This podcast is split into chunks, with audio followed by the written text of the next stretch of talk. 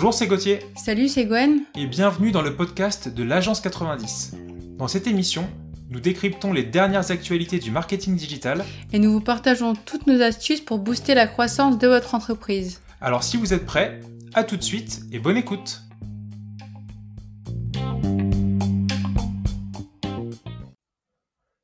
Et hello tout le monde, j'espère que vous allez bien.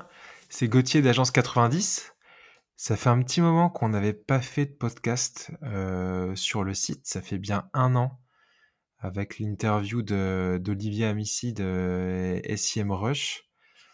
Donc je suis content de vous retrouver aujourd'hui pour euh, un podcast euh, pas très très long, mais qui a pour objectif de, de vous partager finalement les outils SEO dont pour la majorité, euh, dont la majorité sont, gratuits, les outils SEO qui vont vous permettre vraiment, d'une part, de gérer votre stratégie SEO tout seul, si vous lancez votre boîte ou si vous avez déjà votre, euh, votre boîte, que ce soit une startup, une TPE, une PME et que vous ne voulez pas forcément euh, vous vous associer à un consultant ou une agence SEO.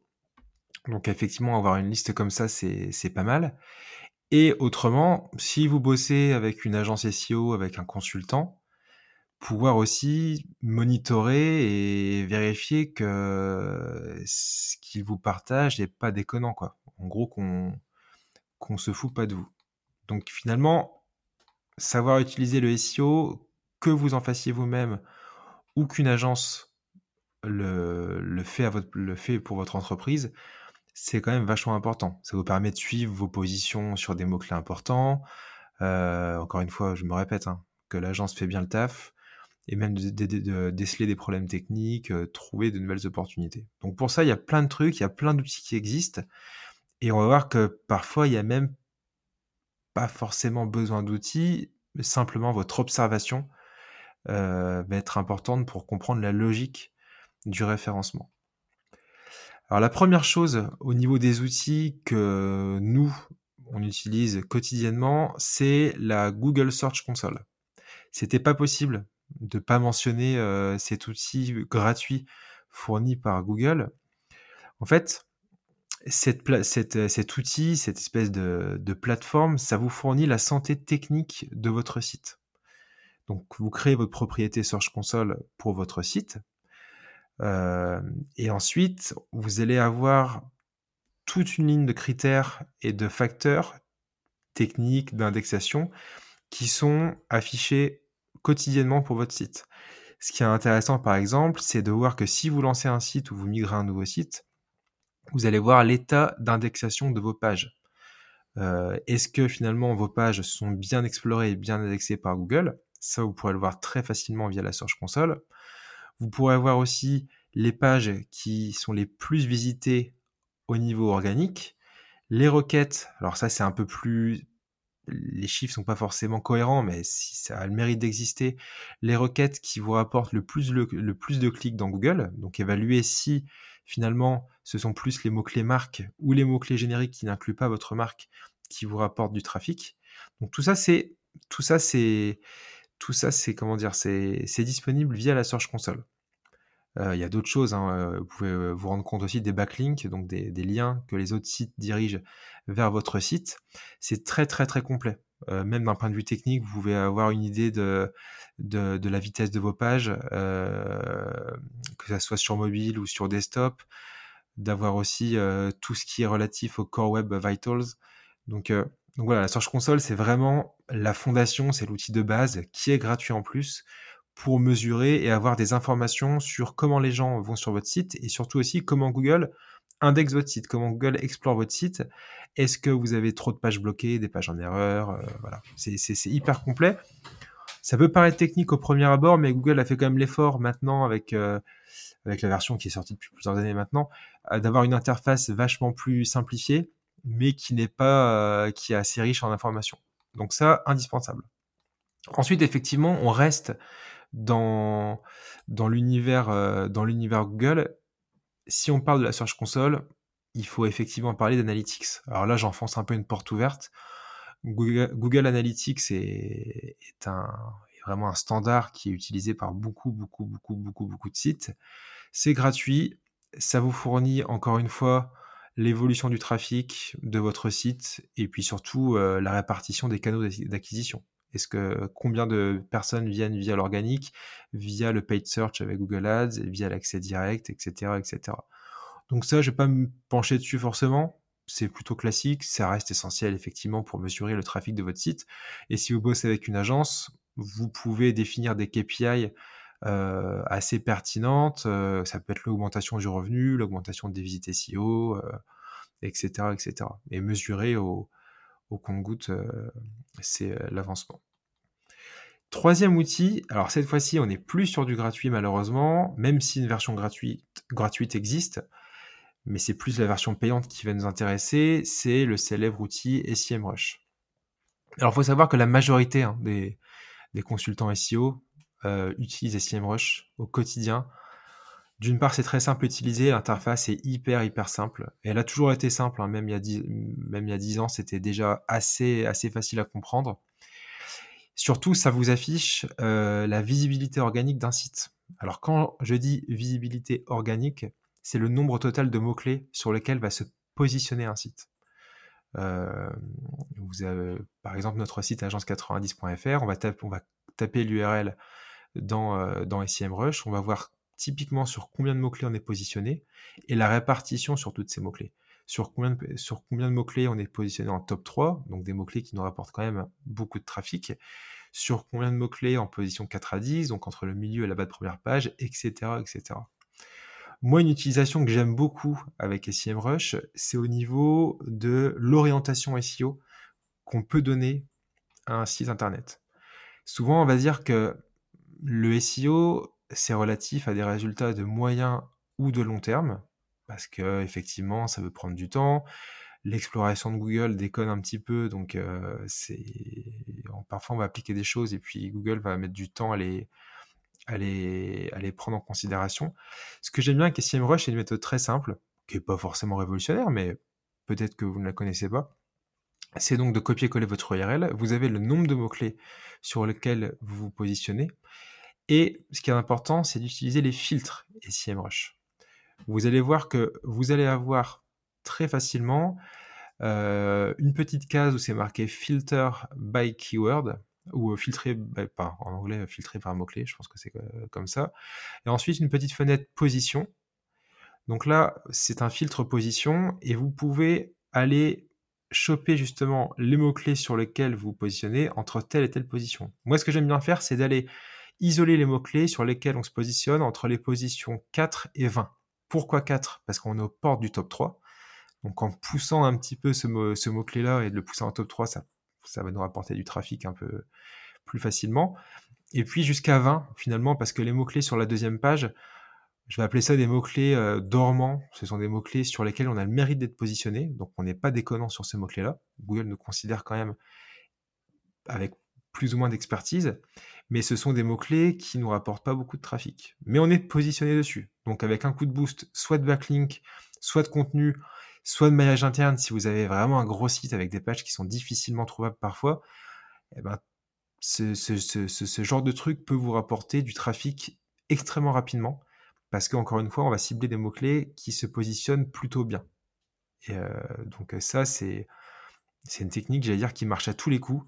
Euh, des fois, ça peut être tout con. Hein. C'est juste euh, aller euh, remplacer la balise title, enfin l'optimiser, parce qu'on voit qu'un mot-clé sur lequel on se positionne en cinquième position n'est pas inclus dans la balise title. Et c'est un effet plutôt, plutôt, plutôt rapide. Après, SEMrush, c'est un outil qui est hyper, hyper complet, donc il y a plein d'autres choses, évidemment. Il y a traquer la position des mots-clés précisément, même pour un peu de, SIA, on peut analyser les, on peut faire un peu des, analyses euh, PPC, Google Ads, ça peut être intéressant. Il y a aussi l'analyse de backlink dessus qui est disponible mais qui est vraiment pas très complète, je trouve, au niveau de la base de données. Donc, donc voilà, n'hésitez pas à regarder. Il y a plusieurs offres tarifaires. Ça peut aller d'assez cher à 300 euros par mois parce qu'il y a l'API utilisée à une offre, je sais plus à combien, mais il y en a pour tous les, tous les, toutes les bourses.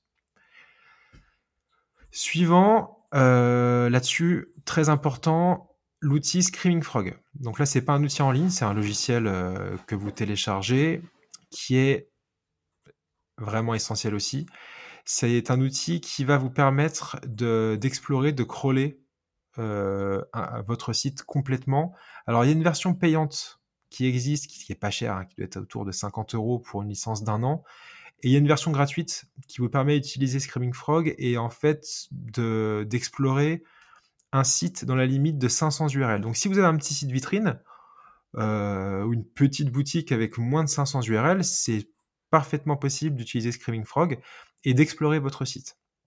Donc finalement, pour rappel, ce logiciel, ça sert à, faciliter tout ce qui est audit technique, euh, analyse comparative, déceler aussi si vous avez des problèmes de contenu dupliqué avec des titres qui sont, qui sont les mêmes, des, des métadescriptions qui sont les mêmes, des balises H1 qui manquent dans vos pages. C'est extrêmement complet. Ça permet d'explorer, donc de crawler euh, l'ensemble de votre site et ensuite d'aller identifier facilement des problèmes techniques qui, euh, qui, qui, qui, ne seraient pas forcément visibles pour à, l'œil en visitant le, site à travers le navigateur. Donc Screaming Frog, hyper important. Maintenant, il y a même la possibilité d'avoir les données PageSpeed Insight de Google, avec donc le, les performances de chargement. Euh, extrêmement important aussi d'avoir une visualisation, du maillage interne de votre site et d'identifier facilement les pages orphelines, donc les pages en fait qui existent sur votre site mais qui reçoivent euh, peu de trafic parce qu'elles ne sont pas liées via des liens internes. Euh, enfin voilà, ça permet vraiment plein de choses, c'est facile à prendre en main, c'est un logiciel qui est, assez léger. Euh, pareil pour les balises alt, pour les attributs alt, pardon, concernant les images, ça vous permet d'identifier facilement les images pour lesquelles cet attribut est manquant.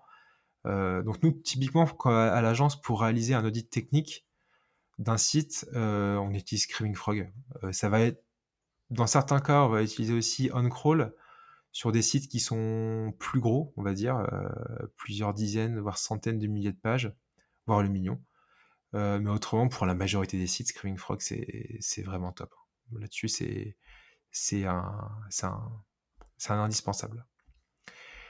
Enfin, le dernier outil de notre euh, top 5, c'est pas vraiment un outil, vous allez me dire. c'est tout simplement le fait de, comment appeler ça? D'avoir un bon feeling, de, sentir un petit peu la, page de résultat Google, la SERP de Google. vous allez me dire, ah oui, mais c'est pas un outil en fait. Mais en fait, ça, rien qu'à l'analyse de la page de résultat de Google, vous pouvez avoir beaucoup, beaucoup d'informations euh, qui vous aideront dans la direction de votre stratégie euh, SEO. Je vais vous donner un exemple très concret, très concret, pardon. Parce que vous allez voir que selon certains types de requêtes, Google va privilégier l'affichage de tel ou tel format, soit un texte, soit de la vidéo, soit même du, son des fois à travers un podcast ou une émission de radio. Et c'est important d'identifier que selon la requête, selon l'intention de l'utilisateur qui est derrière, le format attendu par le moteur de recherche sera différent. Si vous utilisez par exemple, euh, si vous tapez une, une, une requête comme guirlande lumineuse rouge, si vous tapez cette requête, évidemment, derrière, il y a forcément, enfin pas forcément, mais j'imagine une, intention d'achat, une intention transactionnelle. Donc ce qu'attend Google et ce qu'attend l'utilisateur, c'est l'affichage de sites e-commerce. Et d'ailleurs, vous pouvez taper ce mot-clé-là, vous verrez que la majorité des sites sont des sites euh, e-commerce. On a Amazon, euh, Elu, myelum.com, Proillumination, etc., etc. Donc ça, c'est normal. On va avoir des contenus guides qui vont apparaître, mais la requête est transactionnelle. Donc on sait que pour cette requête-là, il faut offrir une, il faut offrir un produit, une offre produit. Voilà. Donc ça, c'est l'intention qui est derrière euh, euh, qui est respectée. Quand vous allez taper, par exemple, comment appliquer un anti-cerne, vous pouvez vous dire que peut-être qu'un texte euh, guide de 1500 mots ou 2000 mots va être premier. Pas du tout. Comment appliquer un anti-cerne? C'est une requête tutorielle et vous allez voir que les premiers résultats mis en avant par Google sont des résultats provenant de YouTube, des résultats vidéo. Et ensuite, on aura les résultats, on aura la People Also Ask, donc les autres questions posées, et des résultats textuels.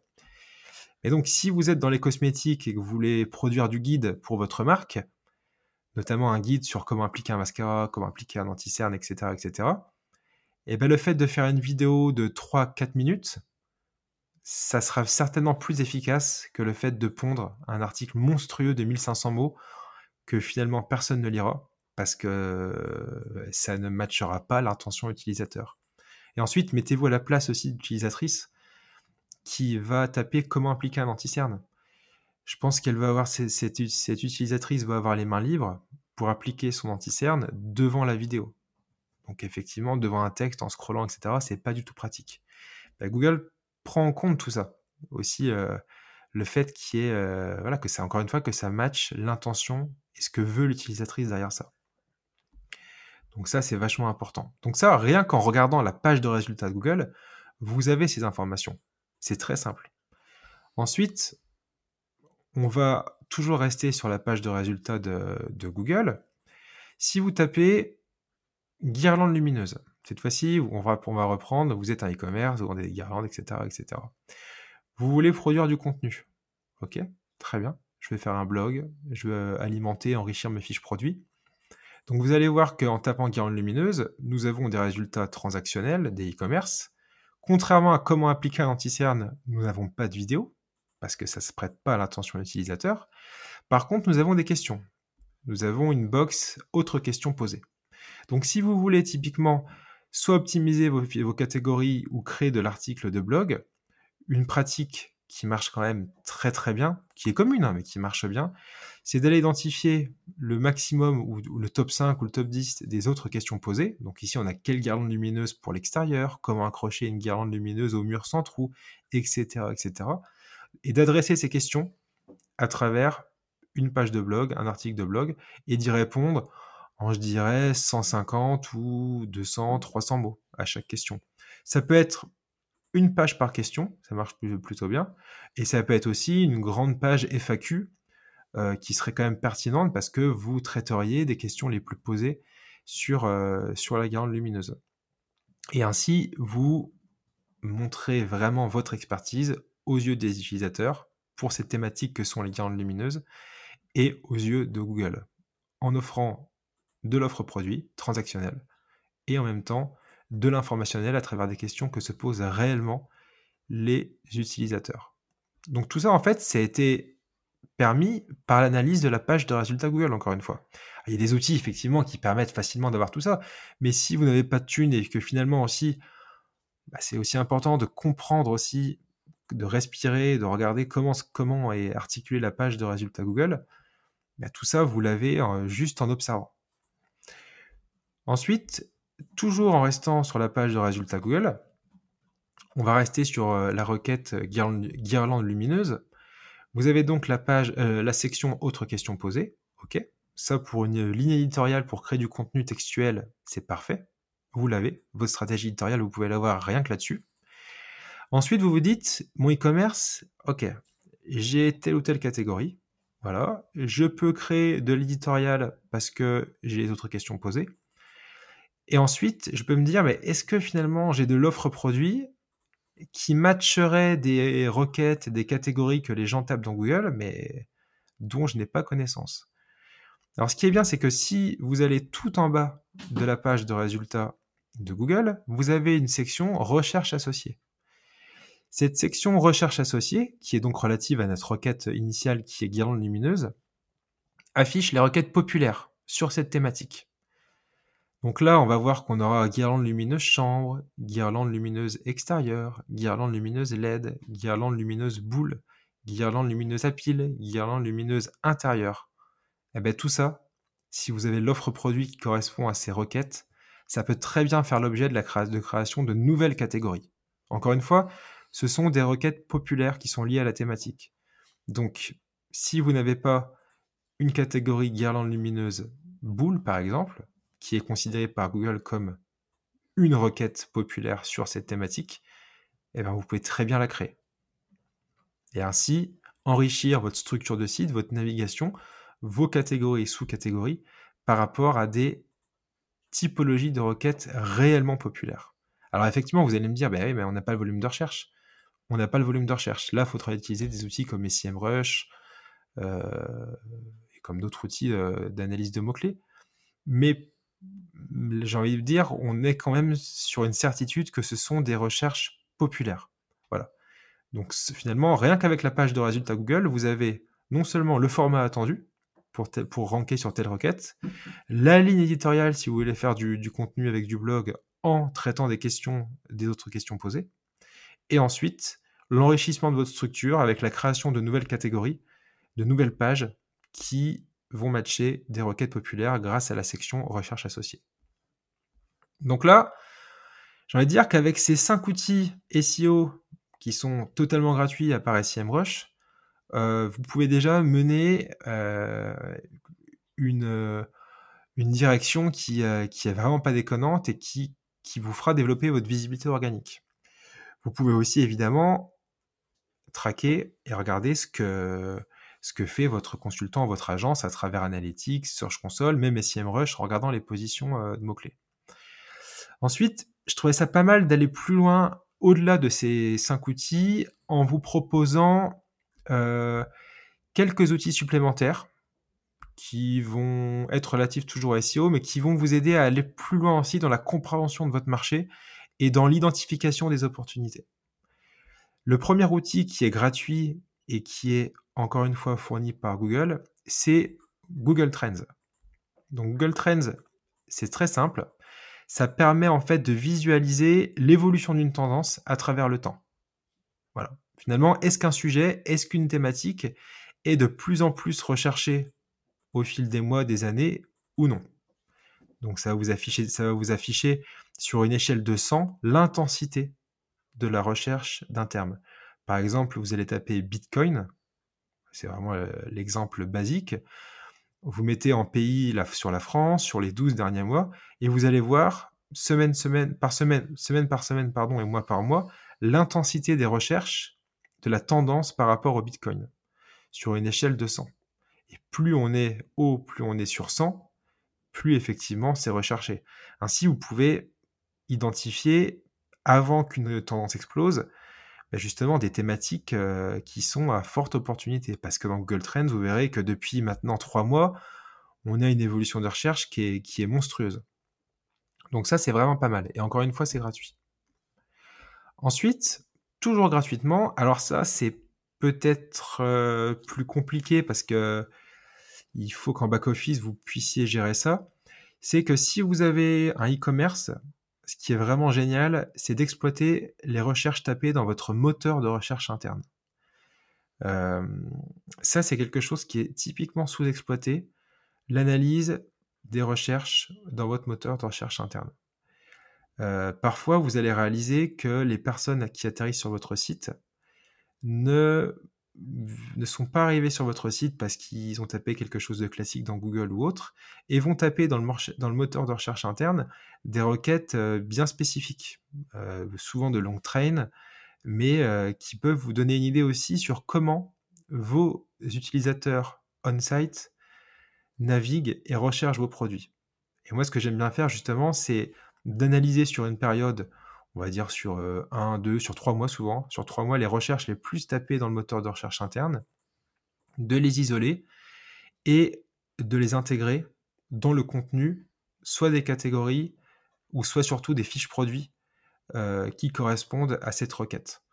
Et en fait, à la manière d'avis produit finalement, ces requêtes, c'est typiquement du contenu généré par le, par les utilisateurs. C'est du contenu UGC, du User Generated Content. Donc c'est quand même hyper bon pour Google. Ça reste du langage assez naturel. Et en alimentant vos fiches produits avec ces requêtes, on augmente aussi, on va dire, la, qualité globale de, de notre offre. Donc ça, c'est quelque chose qui est sous-exploité et que je vous conseille de faire si vous avez bien sûr en interne les ressources pour analyser les, les requêtes tapées dans votre moteur interne. Voilà. Il nous reste deux petits outils à voir qui peuvent être intéressants, enfin moi que je trouve intéressant en tout cas. Cette fois-ci, c'est un outil payant qui s'appelle euh, euh, je ne sais pas comment on prononce exactement, euh, qui est, on va dire, le principal concurrent de, des CMrush au niveau de l'analyse de mots-clés pour un site, à savoir combien de mots-clés, sur combien de mots-clés se positionne un site. Euh, il me semble que le forfait est un peu plus cher que SEMrush, mais moi, on va dire que je préfère SEMrush pour euh, deux choses qui sont très simples. Enfin, je le préfère pas. Non, je préfère SEMrush parce que SEMrush est très simple d'utilisation et c'est vrai que pour identifier les mots-clés à potentiel, c'est assez facile. Et la base de données de mots-clés est monstrueuse des SEMrush. En revanche, il y a vraiment deux axes sur lesquels euh, euh, est hyper intéressant. C'est au niveau de l'analyse des backlinks. Le, point, le point faible des SEMrush, c'est la base de données de backlinks. Il n'y a pas assez de backlinks dans la base de données, donc on va avoir un profil de backlink assez biaisé.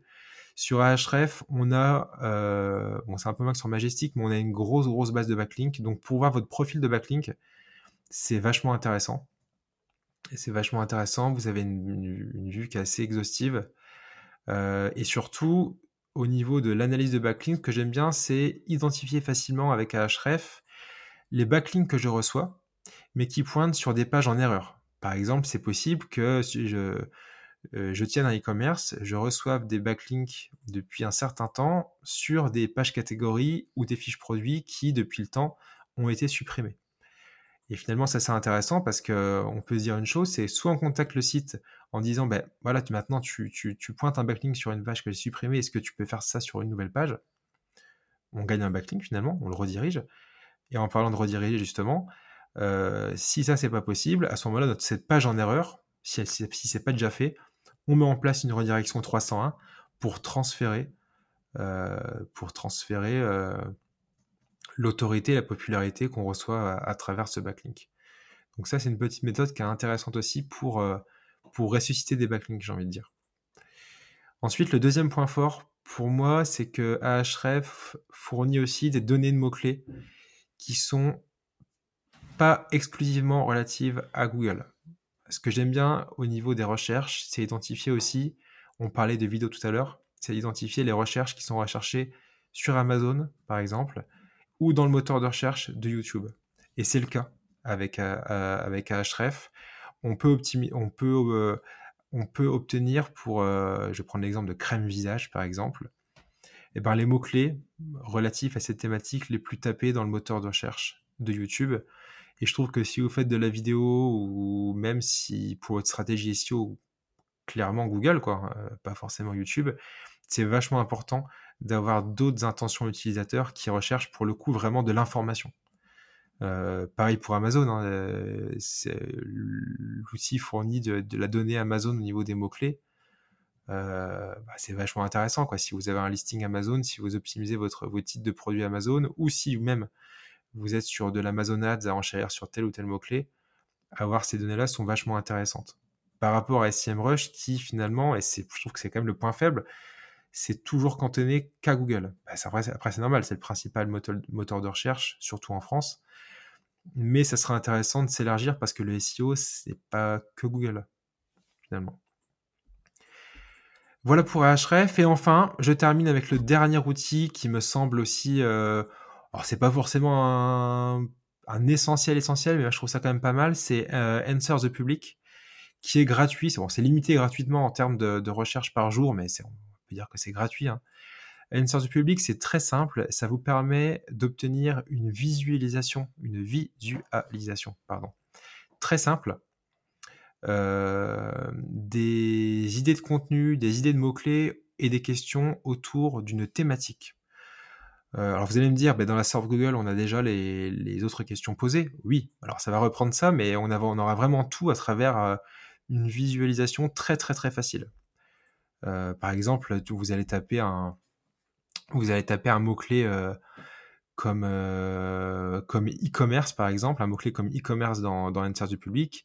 Vous avez, vous allez avoir un split par catégorie en fait avec les prépositions interrogatives, qui, quoi, quand, où, pourquoi, etc., qui sont liées au e-commerce. Par exemple, euh, comment créer, on, sait que dans les questions, on a comment créer un e-commerce gratuit, euh, comment démarrer un e-commerce, euh, depuis quand le e-commerce existe, quel, quel e-commerce est le plus visité dans l'histoire, etc., etc. Enfin, avec sorte du public, on a vraiment une,